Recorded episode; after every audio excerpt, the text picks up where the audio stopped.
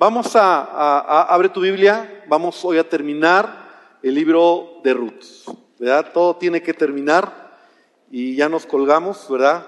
Con Ruth, pero ha valido la pena. Yo lo he disfrutado mucho, personalmente, te soy muy franco, nunca había estudiado este libro o, tan profundo como lo he estado estudiando, eh, meditando, ¿verdad? Obviamente sí lo había leído, sí sabía, pero así como lo he estado estudiando, enfocado en las buenas y malas decisiones que podemos tomar. Y es un libro rico en, en esto, ¿verdad? hombres y mujeres que tomaron malas decisiones, cómo les fue, y hombres y mujeres que tomaron buenas decisiones, cómo les fue. Entonces, capítulo 4 es el último capítulo de Ruth. La semana pasada eh, terminamos viendo, ¿verdad?, cómo es Ruth quien pide a vos ser redimida. ¿Te acuerdas que ella eh, por obediencia a su suegra o a su mamá, Noemí, hace lo que le pide, entonces lo, lo, único que le dice Ruth a vos cuando vos despierta y la encuentra dormida en sus pies es, extiende el borde de tu sierva por cuanto eres pariente cercano. Esa es una declaración, ¿verdad? Preciosa de redención. Una declaración de amor, ¿verdad? Pero también es una declaración donde ella le está diciendo, quiero ser redimida por ti. Y vos, por supuesto que está listo, ¿verdad? Él lo quiere hacer. Recordemos que eh, la costumbre en Israel era que era la viuda la que lo tenía que pedir, no era el hombre, sino era la viuda la que tenía que pedir al pariente cercano ser redimida. Entonces, eh, esta expresión, ¿verdad?, de extender el manto, extender el manto eh, a Ruth, ¿verdad? Habla de un pacto que se iba a hacer, de protección, de cuidado, ¿verdad? Aún hoy en día, el pueblo de Israel, si tú algunas ocasiones eh, visto una película, a lo mejor algún tipo de eh, boda judía, ¿verdad? es costumbre de ellos, como, como el hombre tiene un manto que se llama talit, ¿verdad? y lo pone en su cabeza, lo cubre y con ella cubre a la esposa o a la que va a ser su esposa, se cubren, ¿verdad? Y de esta manera reciben la bendición del rabino, ¿verdad? Donde habla precisamente que es el varón el que pone el manto, va a cubrir, va a traer, hace un pacto con, con la mujer, ¿verdad? Y va a vivir bajo su protección. Y en el libro de Ezequiel, capítulo 16, versículo 8, Dios mismo hace o, muestra esta expresión, ¿verdad? Hablando acerca de Israel, ¿verdad? En la parte final, donde dice, y extendí mi manto sobre ti. Ezequiel 16, 8, en la, en la parte de la mitad de este versículo, extendí mi manto sobre ti, cubrí tu desnudez, te di juramento y entré en pacto contigo, dice Jehová el Señor, y fuiste mía. Amén. Entonces es lo que Dios está diciendo del pueblo de Israel. Capítulo 4, vamos a encontrar finalmente la redención de vos, ¿verdad? Hacia, hacia Ruth.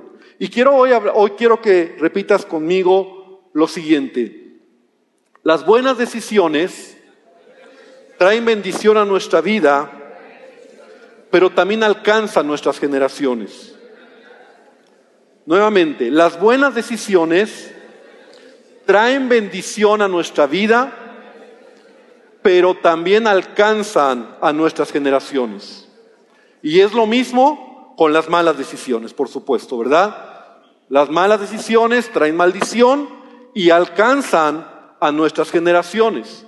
Las buenas decisiones traen bendición y alcanzan a nuestras generaciones. Toda decisión en la vida va a afectar a los que están alrededor de nosotros. Toda decisión que tú tomas en la vida va a afectar a los que están alrededor tuyo, pero hoy la premisa o lo que yo quiero que quede, que quede en nuestro corazón es que aún va a alcanzar también a nuestras generaciones. Entonces voy a leer el capítulo 4 de Ruth. Quiero pedir que me sigas con tu vista para tener la idea de lo que hoy vamos a hablar. Vos subió a la puerta y se sentó allí, y aquí pasaba aquel pariente de quien vos había hablado, y le dijo, hey, fulano, ven acá y siéntate. Qué interesante, ¿verdad? Como le dice fulano. Ahorita lo vamos a ver. Y él vino y se sentó. Entonces él tomó a diez varones de los ancianos de la ciudad y dijo, sentaos aquí, y ellos se sentaron. Luego dijo al pariente, Noemí, que ha vuelto del campo de Moab, vende una parte de las tierras que tuvo nuestro hermano Elimelech. Y yo decidí hacértelo saber y decirte que la compres en presencia de los que están aquí sentados y de los ancianos de mi pueblo. Si tú quieres redimir, redime. Y si no quieres redimir, decláramelo para que yo lo sepa, porque no hay otro que redima sino tú y después de ti, y yo, perdón, después de ti. Y él respondió, yo redimiré. Entonces replicó vos, el mismo día que compres las tierras de mano de Noemí, debes tomar también a Ruth la Moabita, mujer del difunto, para que restaures el nombre del muerto sobre su posesión. Y respondió el pariente, no puedo redimir para mí, no sea que dañe mi heredad redime tú usando mi derecho, de mi derecho, porque yo no podré redimir. Había ya desde hacía tiempo esta costumbre en Israel tocante a la redención y al contrato, que para la confirmación de cualquier negocio, el uno se quitaba el zapato, mira qué interesante, y lo daba a su compañero. Y esto servía de testimonio en Israel. Entonces el pariente dijo a vos, tómalo tú, se quitó y se quitó el zapato. Y vos dijo a los ancianos y a todo el pueblo, vosotros sois testigos hoy de que he adquirido de mano de Noemí todo lo que fue de Limelec y todo lo que fue de Kelión y de Malón, y que también tomo por mi mujer a Ruth la Moabita, mujer de Malón, para restaurar el nombre del difunto sobre su heredad, para que el nombre del muerto no se borre de entre sus hermanos y de la puerta de su lugar. Vosotros sois testigos hoy.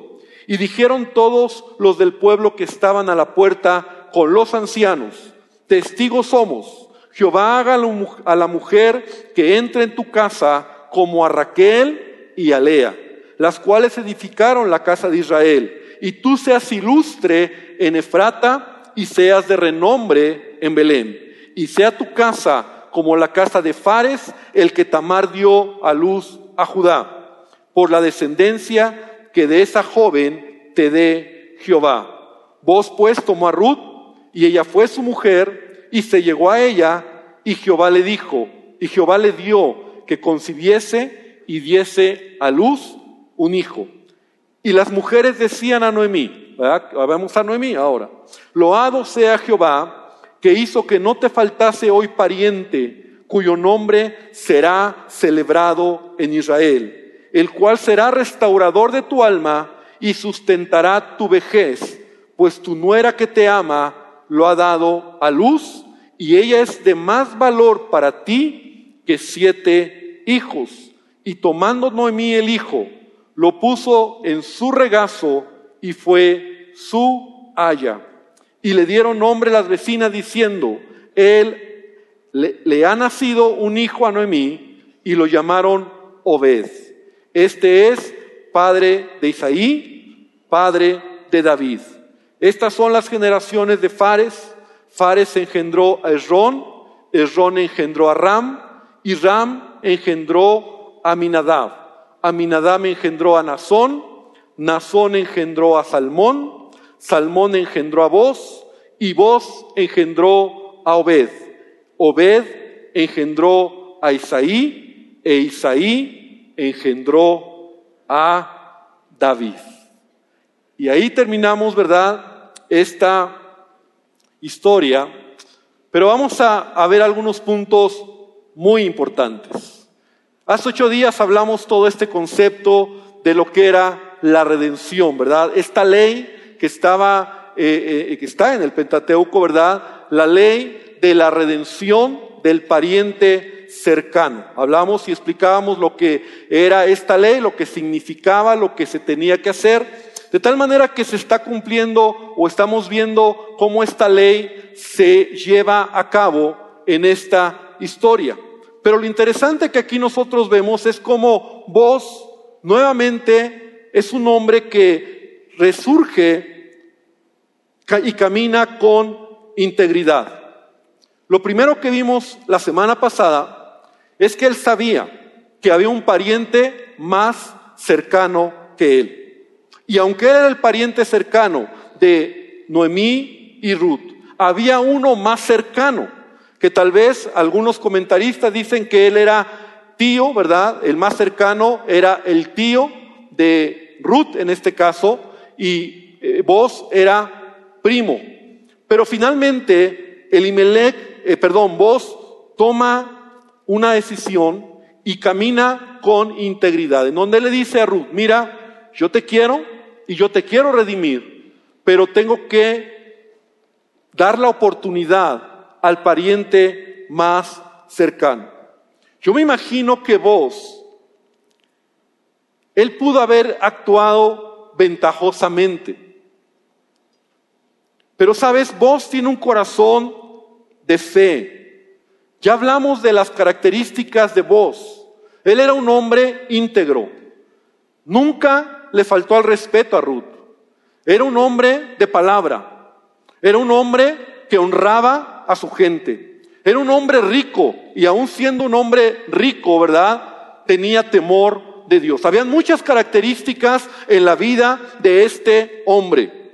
Entonces, cuando él va a tomar una decisión para ir con el familiar más cercano, él lo hace confiando en Dios.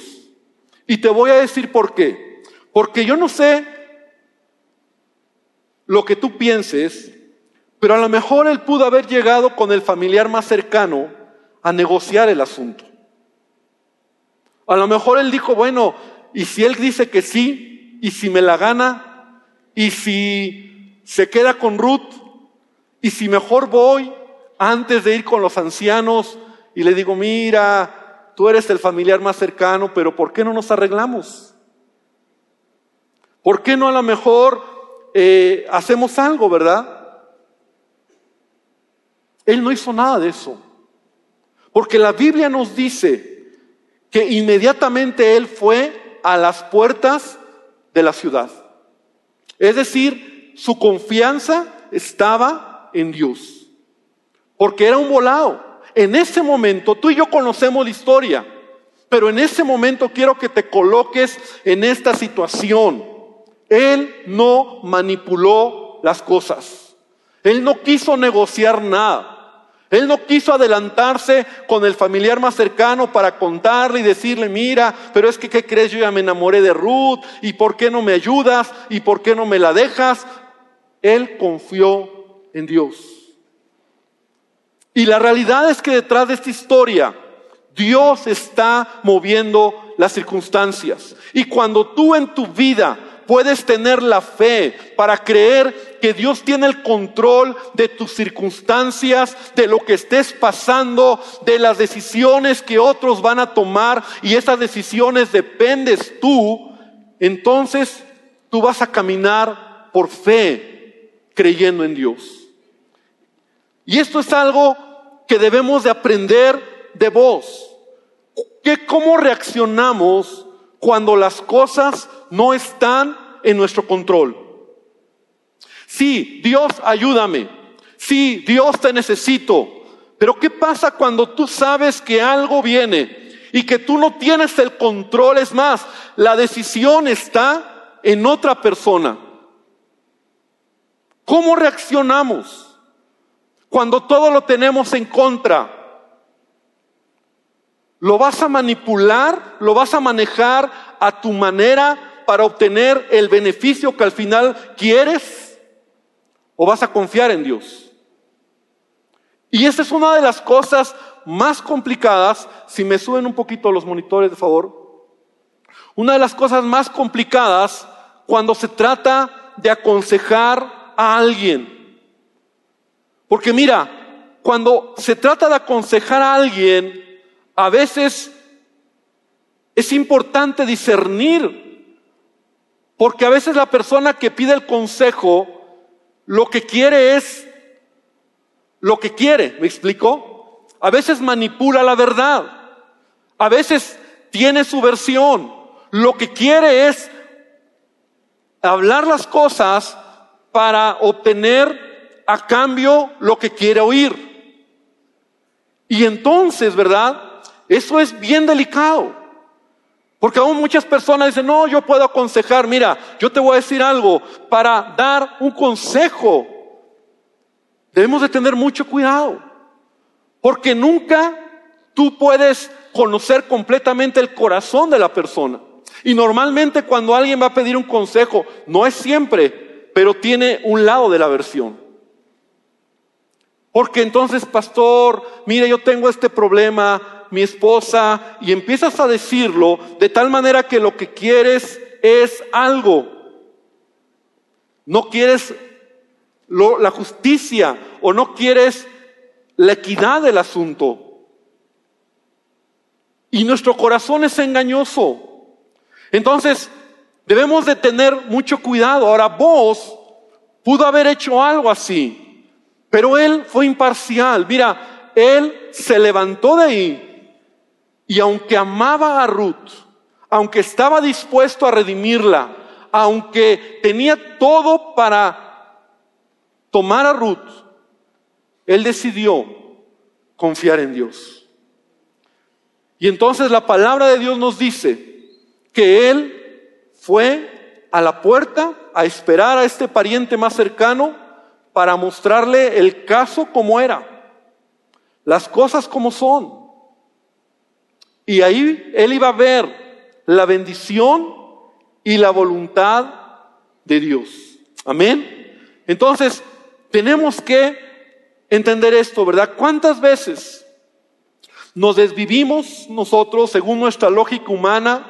Y nuestros intereses creados para defender a veces supuestos derechos, garantizar nuestro futuro y a veces nosotros queremos manejar las cosas a nuestra conveniencia.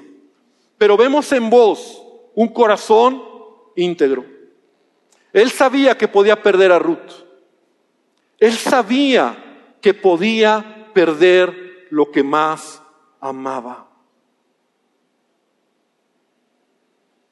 ¿Y sabes qué?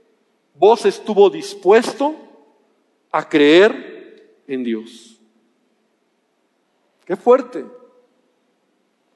Porque ¿qué pasaría si en un momento dado nosotros tuviéramos que tomar una decisión así?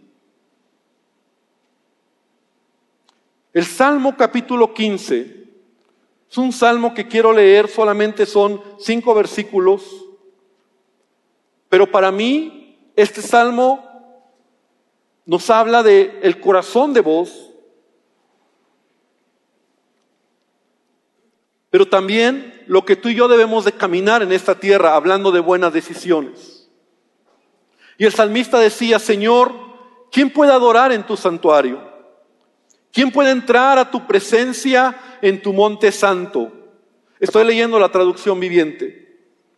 Versículo 2 los que llevan una vida intachable y hacen lo correcto, los que dicen la verdad con corazón sincero, los que no se prestan al chisme ni le hacen daño a su vecino, ni hablan mal de sus amigos, los que desprecian a los pecadores descarados y honran a quienes siguen fielmente al Señor y mantienen su palabra aunque salgan perjudicados. Mira, eso es fuerte mantienen su palabra aunque salgan perjudicados.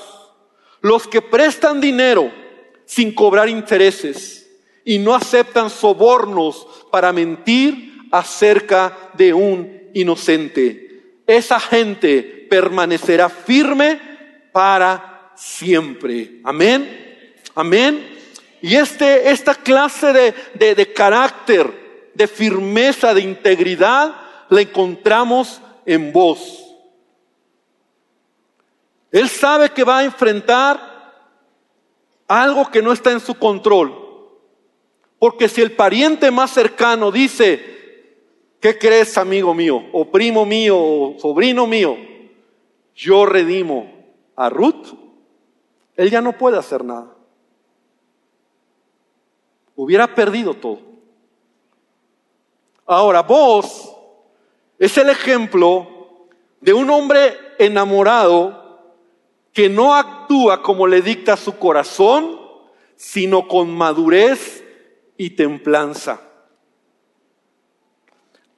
No hace las cosas a locas, él espera en Dios. Amén. Porque he hablado muchas veces, ¿verdad? Y decía, no tome decisiones cuando tus emociones están a flor de piel, entre ellas cuando estás enamorado. Vos está enamorado, pero no está loca. No dice, ¿sabes qué, Ruth? Como la veo de perder, vámonos. ¿No? Nos casamos y luego ya le decimos al pariente cercano, ¿qué crees que ya, ya te gané? O sea, no sea loca. No hace nada que está fuera del orden. O sea, cuando alguien está enamorado puede hacer tonterías y esas tonterías son decisiones malas que tiene que pagar a veces consecuencias. Entonces, vamos a avanzar. Vos subió a la puerta de la ciudad, ¿verdad? Que era el lugar donde era costumbre de Israel, ¿verdad? Que se sentaban los hombres honorables de la ciudad, que normalmente eran los ancianos, ¿verdad? Gente, los ancianos de, de, ese lugar, y era un lugar que normalmente llegaba la gente para exponer problemas a los ancianos, a estos hombres eh, honorables, y se les ayudara para hacer justicia. De alguna manera ahí se resolvían algunos asuntos legales, prácticos del pueblo. Entonces vos llega a ese lugar, lo vimos en los primeros versículos, llega a la puerta de la ciudad y estando ahí, este espera que pase el pariente más cercano. Y entonces dice la palabra de Dios que cuando pasaba el pariente más cercano, lo único que vos le dices es, oye, ver, espérame, quiero hablar contigo. Así, así. Ven, tenemos que hablar de un negocio, tenemos que hablar de un asunto. Y entonces, el autor del libro, quien escribe Ruth, ¿verdad? no nos da el nombre de este pariente más cercano. Yo creo que vos sí sabía el nombre, pero no nos da el nombre, simplemente dice, que en la versión que leímos dice, y le dijo, hey fulano. Hay otra versión que dice, amigo, hey amigo, hey hermano, ven para acá, vamos a platicar. Y ahorita vamos a ver la razón. Y vos tomó a diez ancianos para que fueran testigos de la decisión. Ahí va el asunto, ¿verdad? Él no manipuló nada, él solo está confiando en Dios. Él solo está esperando que sea Dios el que tome el control.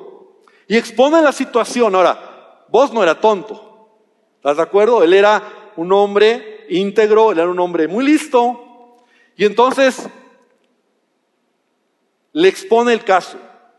Y la primera parte del caso es, mira, Noemí, tu pariente, tú sabes que ella ha perdido su tierra, ellos se fueron a Moab, lo perdieron todo, ella ha regresado y necesita que tú, como su pariente más cercano, compres la tierra que era de ella y se la devuelvas para preservar la tierra a nuestra familia. ¿Recuerdas que la semana pasada hablaba que para el pueblo de Israel hay dos cosas que son importantes y eran importantes? Una cosa, una era la tierra y otra era el nombre. El pueblo de Israel, ¿verdad? En base a ello hoy en día así se mueve. La tierra es lo más importante para ellos y el nombre también, ¿verdad? Por eso las genealogías y todo ello. Entonces, cuando este pariente más cercano oye lo que vos le está diciendo, tú tienes que redimir la tierra de Noemí, tu pariente, nuestra pariente, para que se la devuelvas, porque ella lo ha perdido todo. Y tú eres el redentor, tú eres el pariente más cercano. Este amigo, ¿verdad? Este fulano, este pariente más cercano, inmediatamente, ¿qué es lo que crees? ¿Qué crees que es lo que dice? ¿Sí? Sí, la redimo, compro su tierra y se la devuelvo. Yo creo que en ese momento a vos se le bajó la presión, ¿verdad? O sea, yo creo que en ese momento vos empezó a sudar frío y dijo, ya está, ya, o sea, ya, ya perdí. Entonces, vos toma fuerzas, retoma el asunto, ¿verdad? Y le expone la segunda parte. Y le dice, esta redención es de tierra, pero también es de nombre. O sea, la redención de tierra es importante. La semana pasada hablábamos de ello, ¿verdad? Los diferentes tipos de redención que, que, había. Entonces también es de nombre. Redimes a Noemí, pero también tienes que redimir a su nuera, a Ruth, que por cierto dice, dice vos, bien listo, es moabita. Así como que, así lo dice la Biblia. A Ruth la moabita. El pariente más cercano no conocía a Ruth. Vos sabía el corazón de Ruth. Y ya habíamos hablado de, de la conversión incluso de Ruth, ¿verdad? El corazón de esta mujer. Pero tal vez esas palabras, ¿verdad? De vos en donde le dice, mira, esta redención sí es de tierra, pero trae pilón, ¿verdad? Trae más. Tienes que hacerte cargo de Domí, casarte con Ruth y los hijos que tengas van a compartir herencia de tus cosas y todo lo que Noemí tiene. ¿verdad? Era parte de la, de la ley, ¿verdad? Era la redención de tierra y la redención de nombre. Esto no es abusivo de parte de vos, ni es ventajoso, ni es que vos estuviera queriendo negociar a favor de él. Simplemente era lo que establecía la ley. El redentor, el Goel, palabra hebrea, Goel, redentor, era precisamente, era bien visto precisamente por su generosidad, por su amor a su tribu, ¿verdad? A su familia, a la descendencia. Y de hecho los redentores o los que redimían eran bien vistos en Israel. De hecho era una honra, era un privilegio redimir. Es una ley rara, para nosotros es como complicado, ¿verdad? Porque yo tengo dinero y tengo un familiar que ha perdido todo, yo lo ayudo, lo redimo.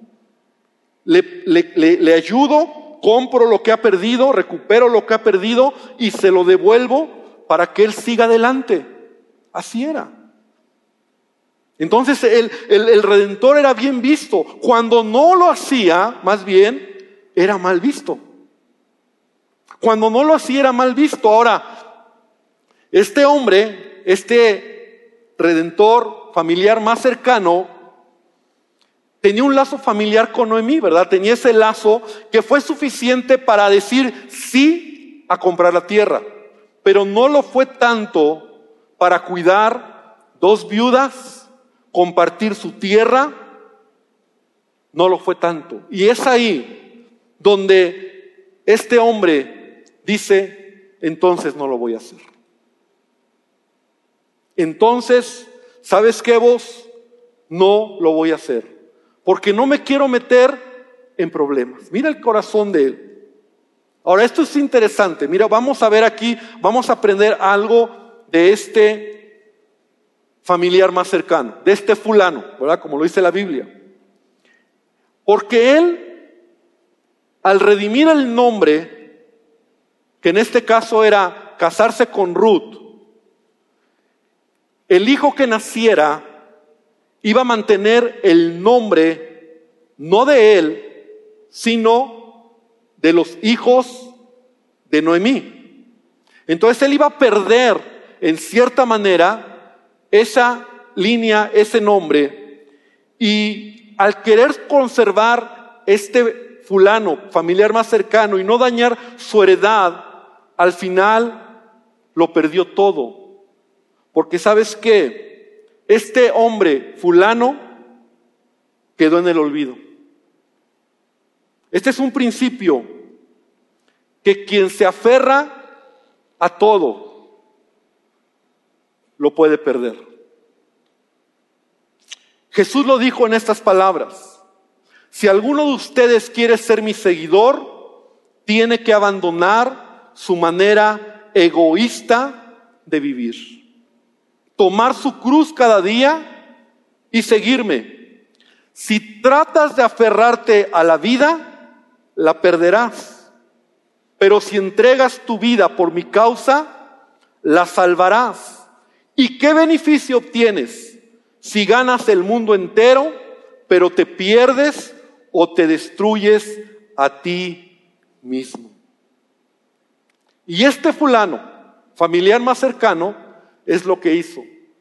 Él se quiso salvar, él dijo no, y ahí ni conocemos el nombre de él, ni sabemos quién fue, a diferencia de vos que él estuvo dispuesto a perderlo todo y tres mil años después estamos hablando de vos.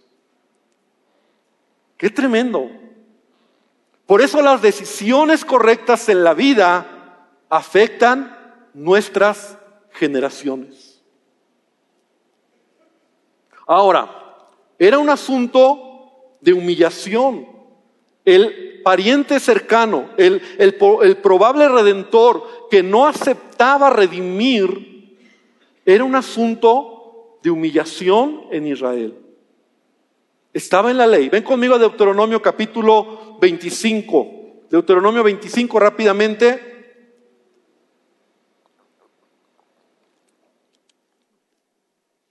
Mira lo que dice la escritura. Ahora, es una ley extraña, como yo te he platicado, ¿verdad? No tenemos ninguna referencia de esta ley en nuestros tiempos, pero no por eso no era importante para el pueblo de Israel. Deuteronomio 25, versículo 7, dice, y si el hombre no quisiere tomar a su cuñada, irá entonces su cuñada a la puerta a los ancianos. Hasta ahí, primero, ¿Te acuerdas que es la mujer la que pedía la redención? Entonces, si el hombre no quiere, aquí dice, si el hombre no quiere, entonces la mujer va con los ancianos y expone su causa. Y dirá, mi cuñado no quiere suscitar nombre en Israel a su hermano, no quiere emparentar conmigo. Entonces los ancianos de aquella ciudad lo harán venir y hablarán con él. Y si él se levantare y dijere, no quiero tomarla, en se acercará entonces su cuñada a él delante de los ancianos y le quitará el calzado del pie y le escupirá en el rostro y hablará y dirá, así será hecho al varón que no quiere edificar la casa de su hermano y se le dará este nombre en Israel, la casa del descalzado. Chistoso el nombre, ¿verdad? Pero ¿qué era lo que estaba esta ley mostrando? que el que no redimía era alguien que iba a ser marcado en su vergüenza por su actitud egoísta. Porque el principio de la redención era amor al hermano, a la familia. Era misericordia. El principio de la redención era proteger, cuidar a la familia. Y las dos cosas que Israel valora, la tierra y el nombre. Preservar la tierra y preservar el nombre. Entonces, en la historia que estamos leyendo, así sucedió. Cuando este familiar, ¿verdad? Este hombre fulano dice no, entonces no. Pareciera que, ahora, fue un milagro porque Dios tiene el control de todo, pero fue una actitud egoísta de este hombre. No lo quiso hacer. Y como no quiso arriesgar en perder lo que tenía, porque ahí lo dice en la Biblia, dice, ¿y cómo me voy a meter en problemas? Voy a perder la herencia de mi familia o tal vez otros hijos. Y como no quiso perder nada y se lo quiso quedar, entonces el autor de Ruth y el Espíritu Santo nos deja ver que ni siquiera merece mencionar su nombre. Porque esa era la marca al que no quería redimir. Entonces, ¿qué sucede? Se hace el convenio, el trato, la declaración. Y lo encontramos en la historia, ¿verdad? Se cerró el trato porque este familiar más cercano entregó su zapato a vos. Ahora no se le escupió en la cara porque había otro pariente cercano que ocupó su lugar. Esa es la razón. Porque vos estaba ahí para decir, Tú no lo haces, pero yo estoy aquí para hacerlo. Tú no quieres, pero yo voy a redimir la tierra y voy a redimir el nombre. Y las palabras de voz son las siguientes. Versículo 9 y versículo 10 de Ruth. Y vos dijo a los ancianos y a todo el pueblo, vosotros sois testigos hoy de que he adquirido de mano de Noemí todo lo que fue de Limelech y todo lo que fue de Kelión y de Malón. Y que también tomo por mi mujer a Ruth la Moabita, mujer de Malón, para restaurar el nombre del difunto sobre su heredad, para que el nombre del muerto no se borre de entre sus hermanos y de la puerta de su lugar. Vosotros sois testigos hoy. Si tú notas entre el versículo 9 y 10 en este en esta declaración que hace vos, la palabra que repite al principio y al final es, ustedes son testigos. Porque sabes qué, cuando tú caminas en la voluntad de Dios, cuando tú tomas decisiones correctas en tu vida, hay gente, hay personas que van a ser testigos de la mano de Dios en tu vida. Por un lado testigos, pero por otro lado van a bendecir tu vida. Porque estos testigos, que son los diez ancianos, son los que enseguida ahora van a bendecir el matrimonio de vos. Y esto es tremendo, hermano.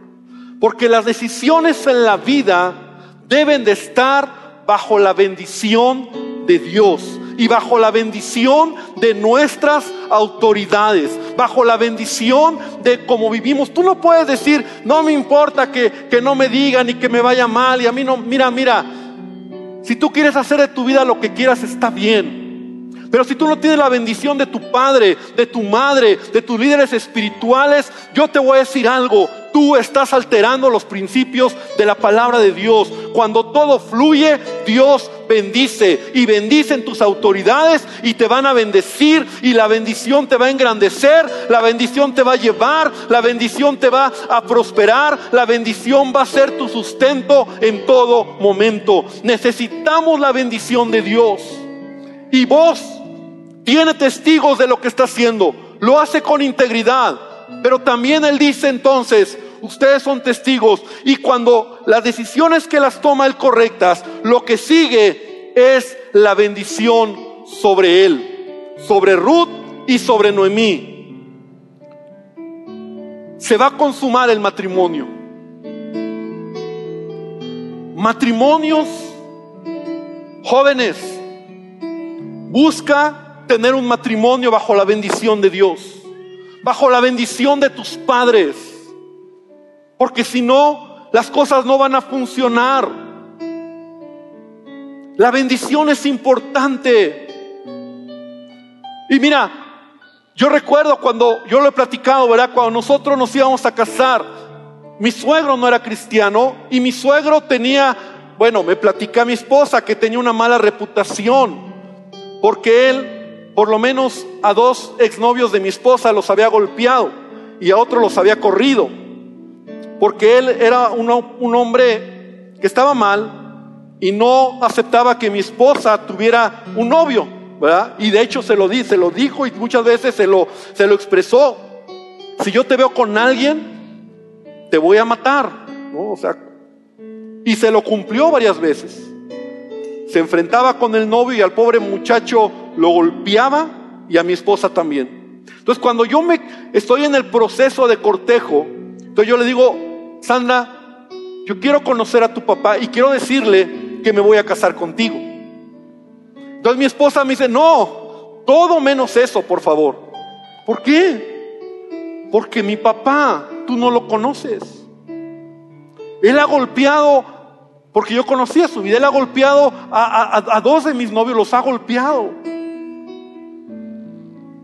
Y mira, si tú vas, él te puede golpear. Él no quiere que me case. ¿Qué haces?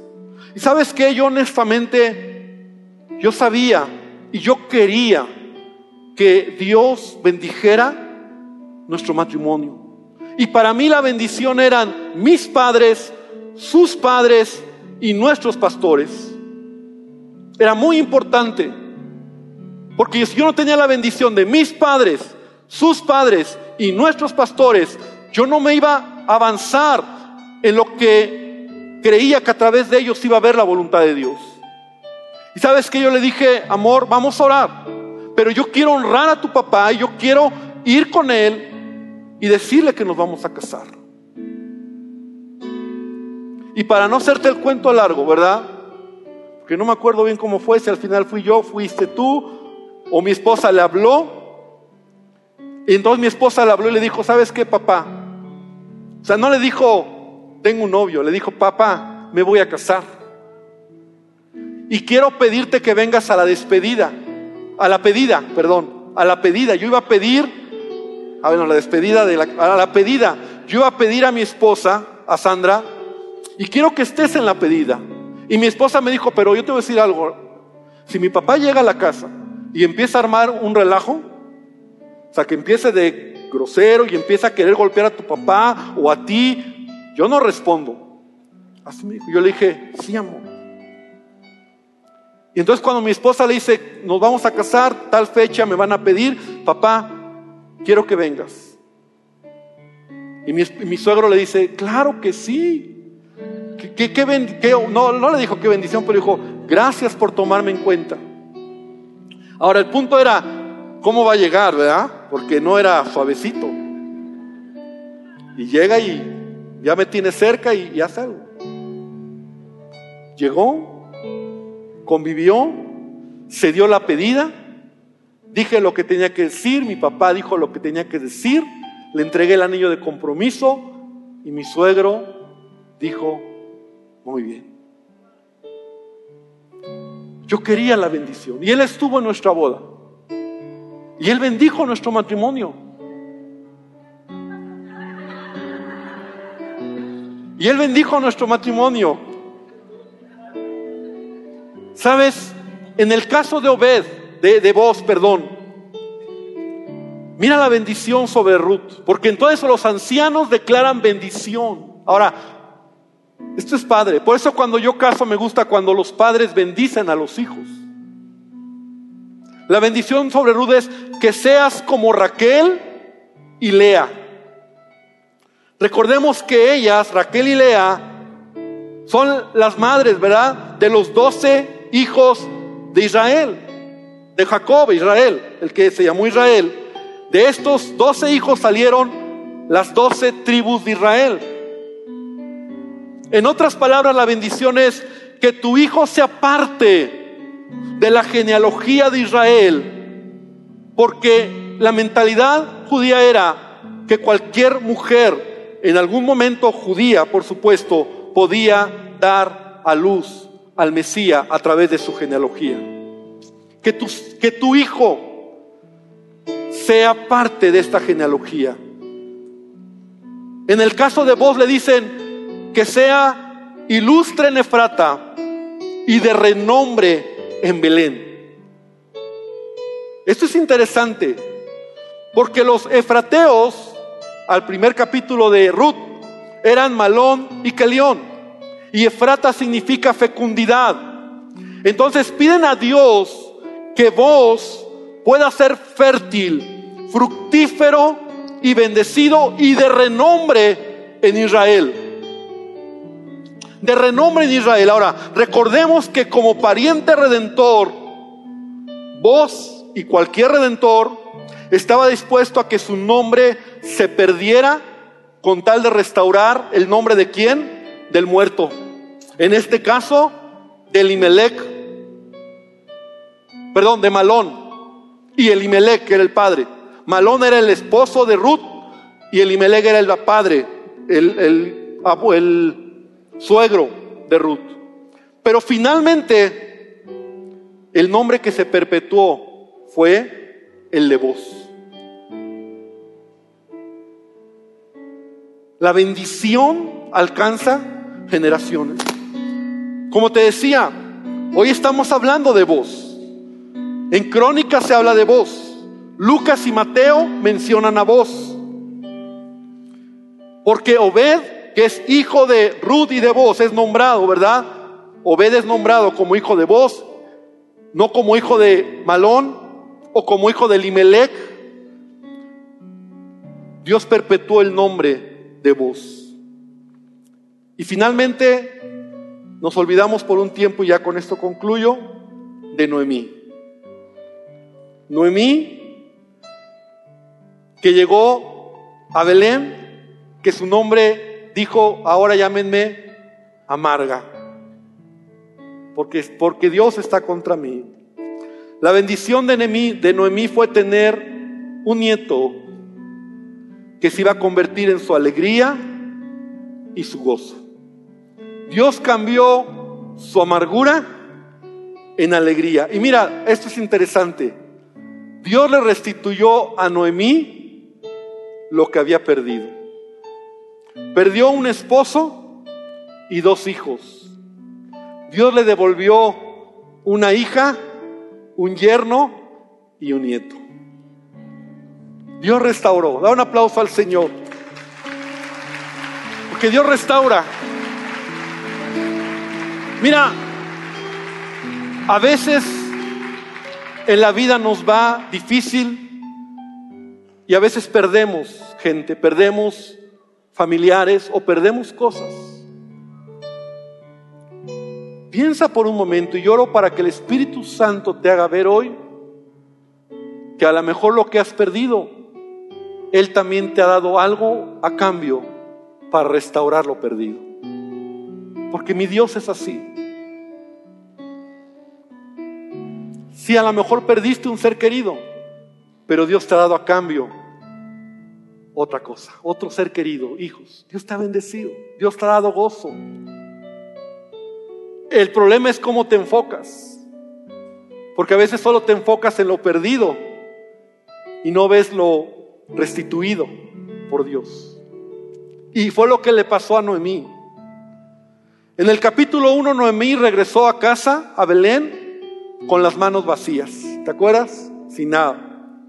En el capítulo 2, Noemí recibe en sus manos poco alimento de parte de su hija Ruth.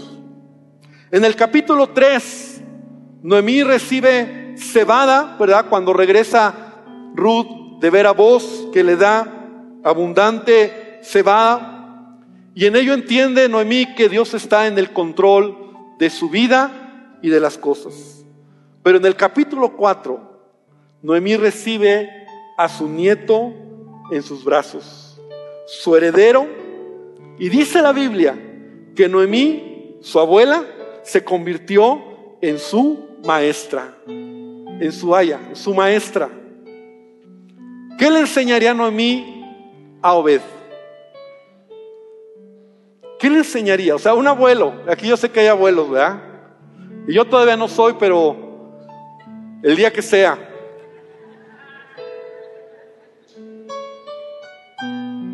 ¿Qué le enseñarías a tu nieto? La palabra de Dios, la fidelidad de Dios, el amor de Dios. El nombre de Obed significa siervo. Siervo. Obed el hijo de Ruth y de vos, que es Obed, significa siervo. Y él sería Obed, el abuelo, como ya leímos, del rey David. Ahora, no se nos olvide que esta historia tan hermosa se vivió en qué tiempo? En el tiempo de los jueces. No se nos olvide que era el tiempo donde cada quien hacía lo que se le daba la gana. No olvidemos eso. Porque eso me deja ver a mí algo. Hoy tú y yo, habiendo tal vez miles o millones de personas que hacen lo que se le da la gana, podemos contar historias como Ruth.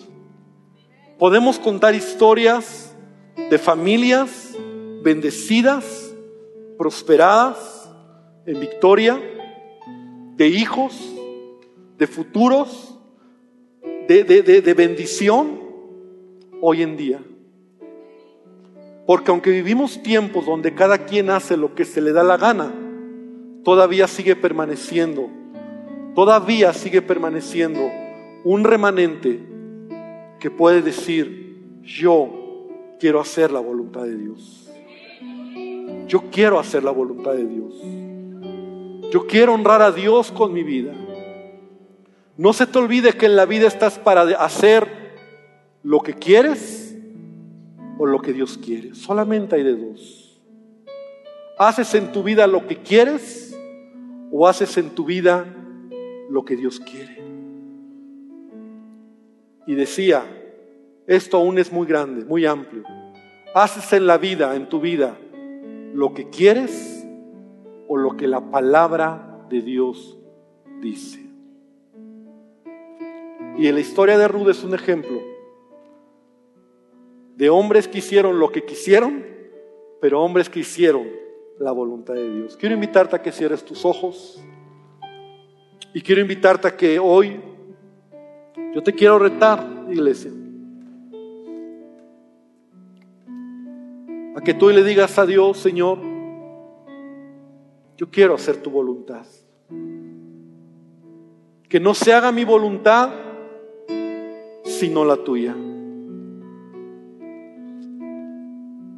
Que mi historia tal vez no será tan sonada como la de Ruth Pero yo estoy seguro que si eres un hombre o una mujer que vive en integridad, tus generaciones van a hablar de ti.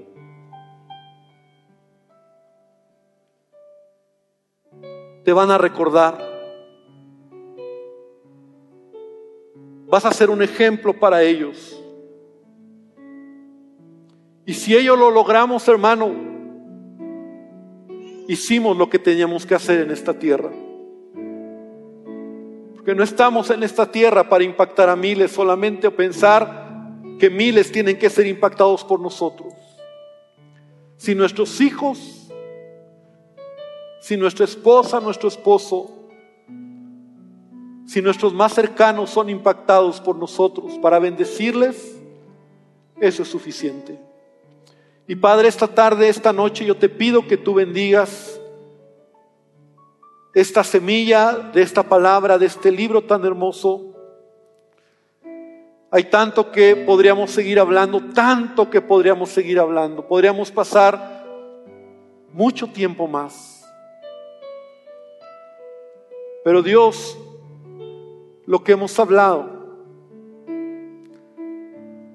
puede traer, y, oro para que traiga fruto, para que traiga vida, para que traiga cambio que nuestras decisiones estén tomadas en base a lo que tu palabra nos enseña. Que seamos hijos obedientes, no desobedientes.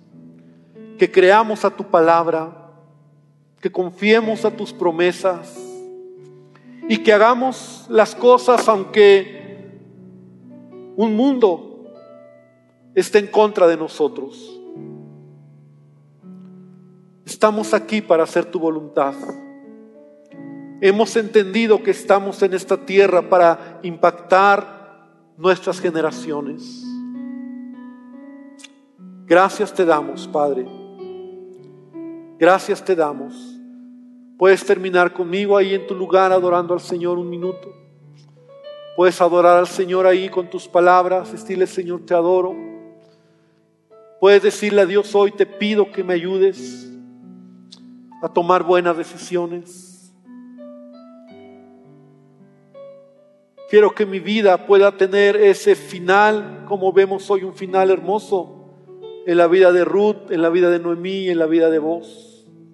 No fue así con Elimelech, no fue así con los hijos, no fue así con este redentor más cercano.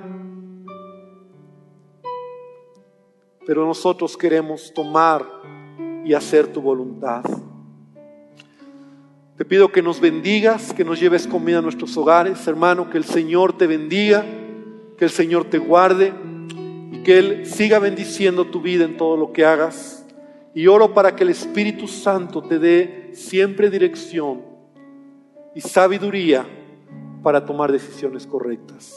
En el nombre de Jesús, amén y amén. Gloria al Señor. Da un aplauso al Señor.